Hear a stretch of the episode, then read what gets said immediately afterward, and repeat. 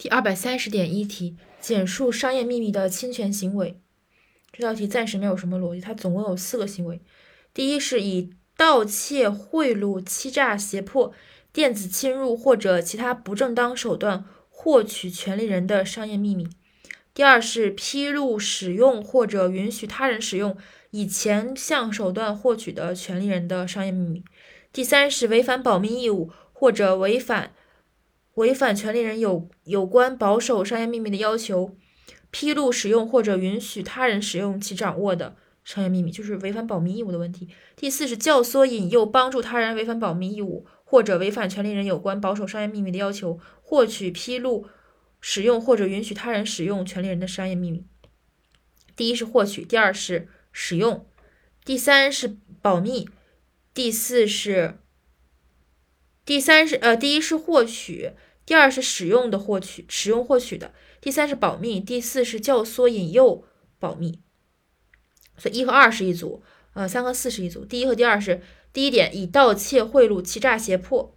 盗窃、贿赂、欺诈、胁迫、电子侵入这五个方法或其他不正当手段获取权利人的商业秘密，就是偷了，相当于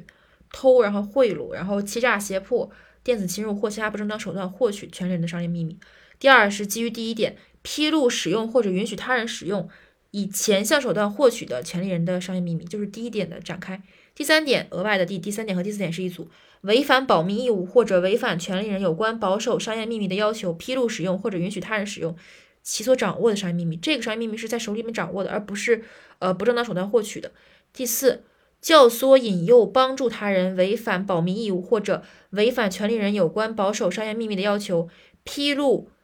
呃，获取、披露、使用或者允许他人使用权利人的商业秘密，这里还包括一个获取啊。跟第三点相比，它包括一个获取，就是它也可能是，嗯，获取有包括获取、偷的这么一个概念。所以一是偷获取，二是在一的基础上披露、使用或者违反或者允许他人使用，三是违反保密义务或者违反权利人有关呃保守商业秘密的要求，披露、使用或者允许他人使用其掌握的商业秘密。第四是教唆、引诱、帮助他人。违反这些东西，然后获取、披露、使用或者允许他人使用权利人的秘密、商业秘密。所以一二是一组，三四是一组。要注意四还包括一个获取，而三没有获取。